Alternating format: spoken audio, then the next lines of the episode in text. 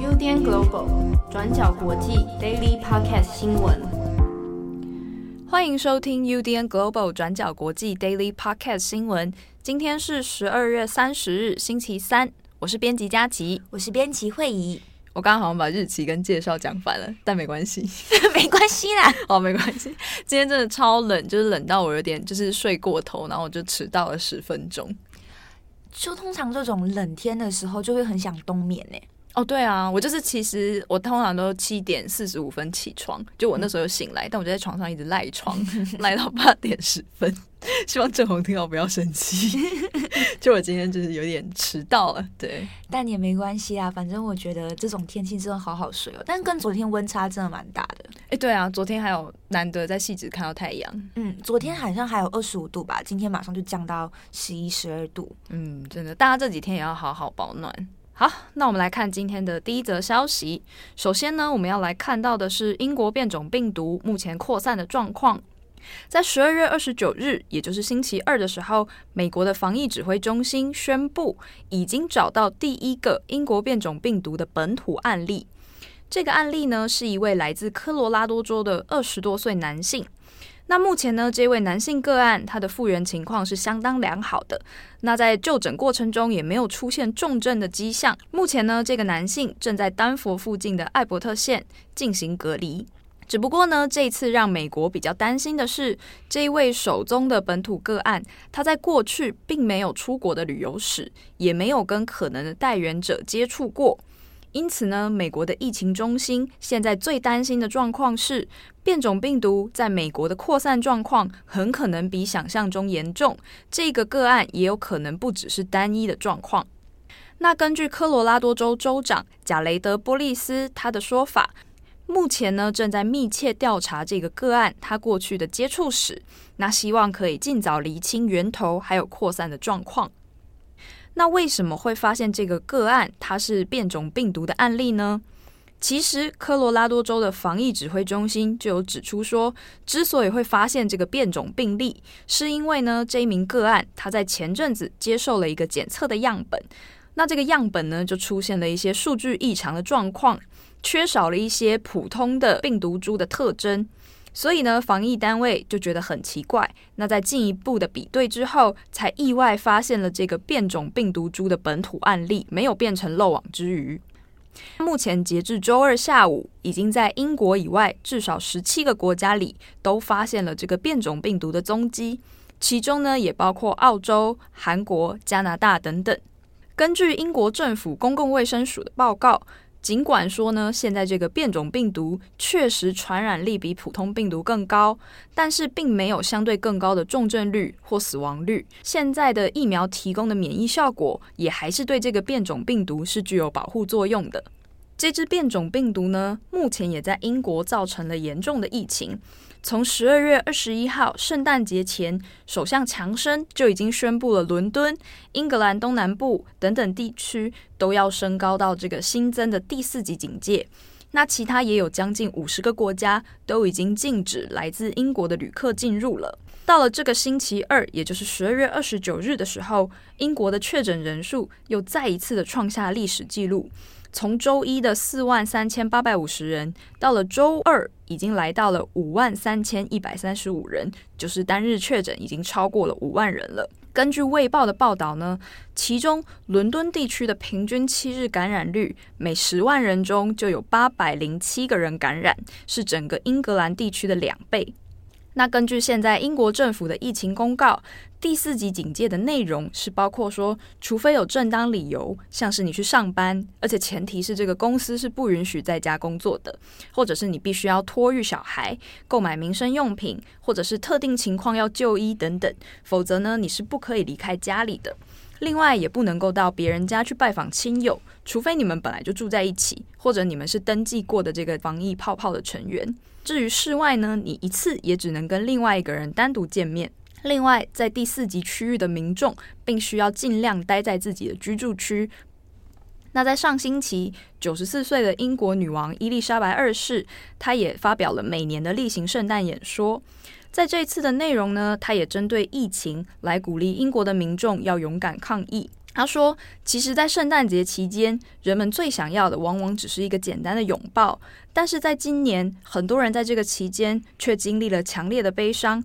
有一些人必须要替他们死去的亲人哀悼，也有一些人必须要跟所爱的家人分隔两地。”女王说：“如果你也正在经历这样的情况，你一点都不孤单。但是必须要记得的是，即使是在最黑暗的夜晚，未来的新曙光也是充满希望的。”回看到这一次的疫情，目前呢，英国的医学专家都建议说，依照目前的状况，英国很有可能会在近日疫情越来越严重，也有可能会全区沦陷。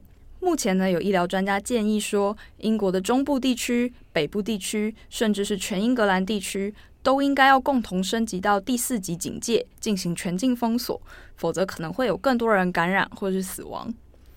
那目前呢，英国政府也正在研拟更严格的限制措施，像是最近刚刚忙完脱欧协议的首相强生，他就计划在周二稍晚的时候召开疫情危机的委员会会议。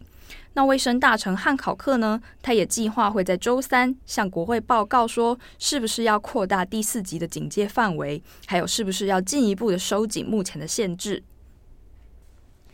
那第二则，我们要来看一下美国疫情纾困金的最新进度。美国参议院共和党领袖麦康诺在十二月二十九号的时候延后表决，川普要求把个人纾困金从六百美金提高到两千美金的修正案。那麦康诺这样的做法就被视为是对川普的挑战。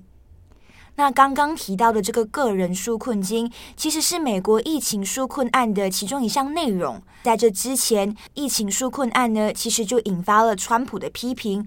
那美国的参议院、众议院也在这之前一直讨论不出共识。我们现在就先来了解一下，在这中间到底发生了哪一些事情。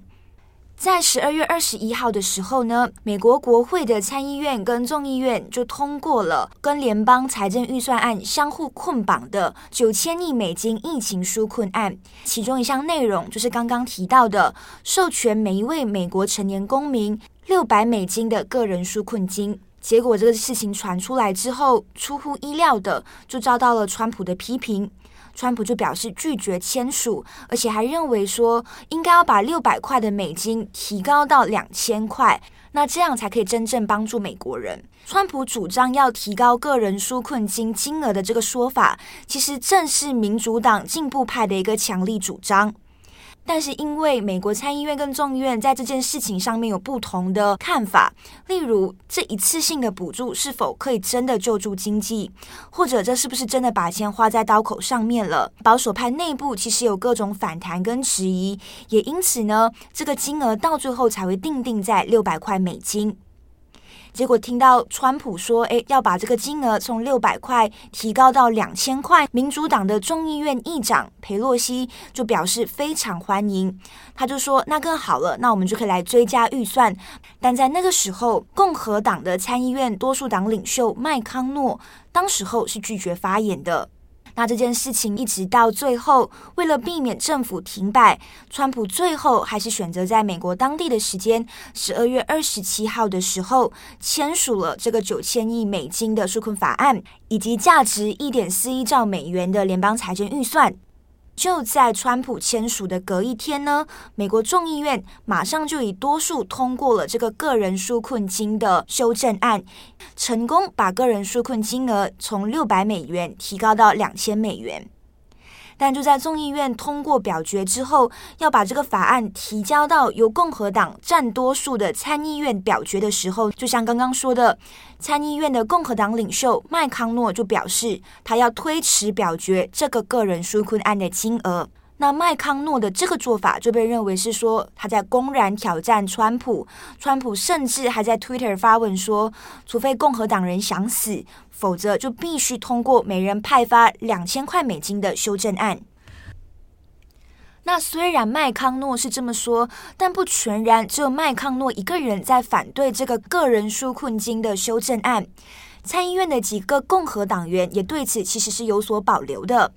例如，他们认为你现在提高了个人纾困金，将会增加美国的债务，而且也指出说，在这之前，美国国会已经批准了许多救助金了。根据麦康诺的说法是，他很有可能会在参议院把个人纾困金这个问题跟川普提出的另外两个问题一起来做审议。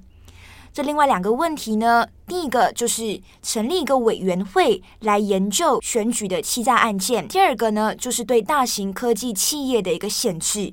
华盛顿邮报就这么分析，这其实是麦康诺的一个策略，也就是说，麦康诺很有可能就会在参议院对两个法案进行投票。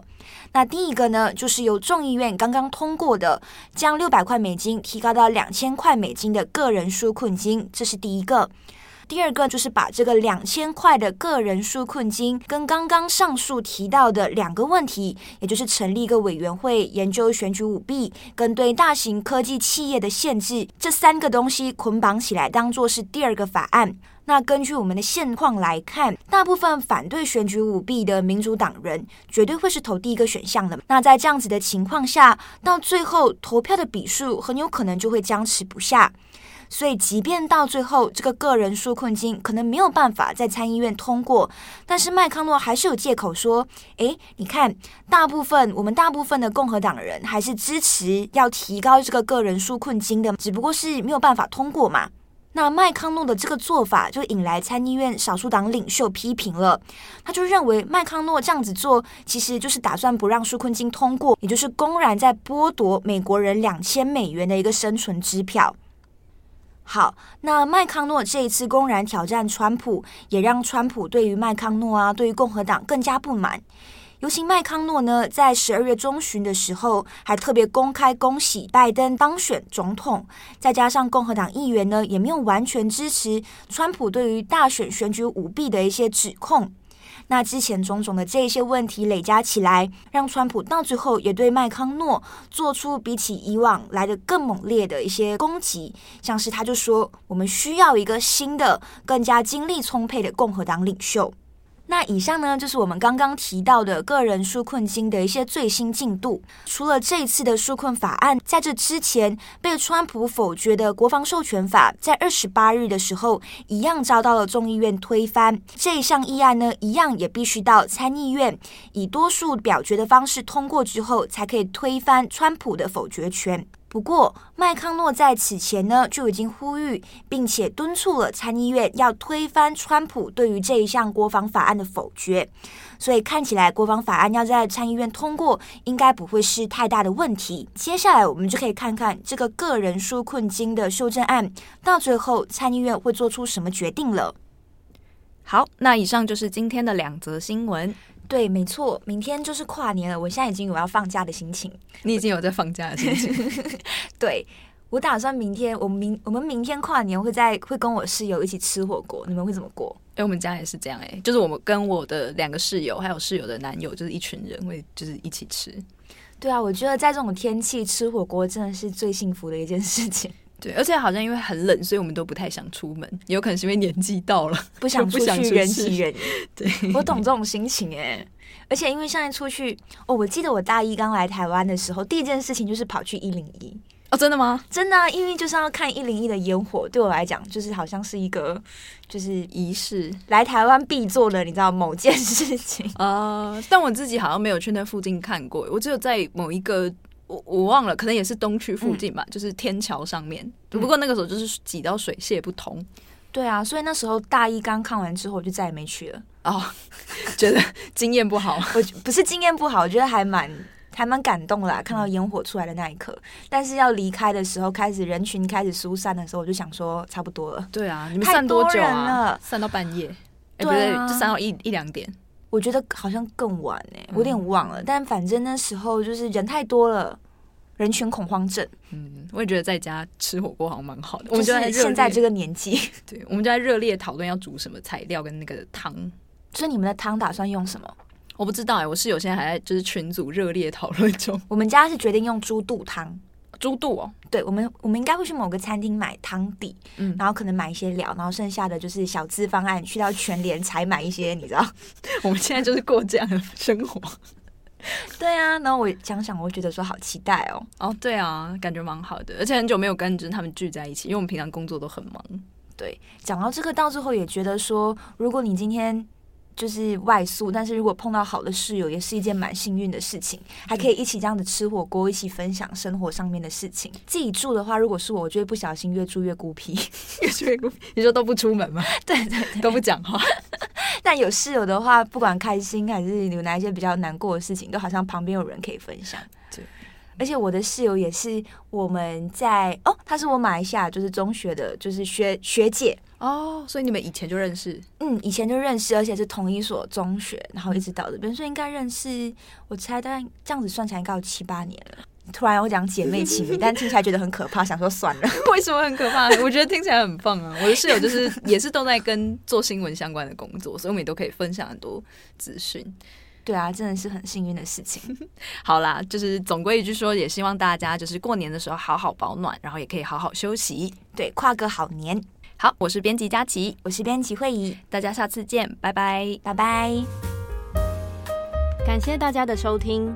想知道更多深度国际新闻，请上网搜寻 Udan Global 转角国际。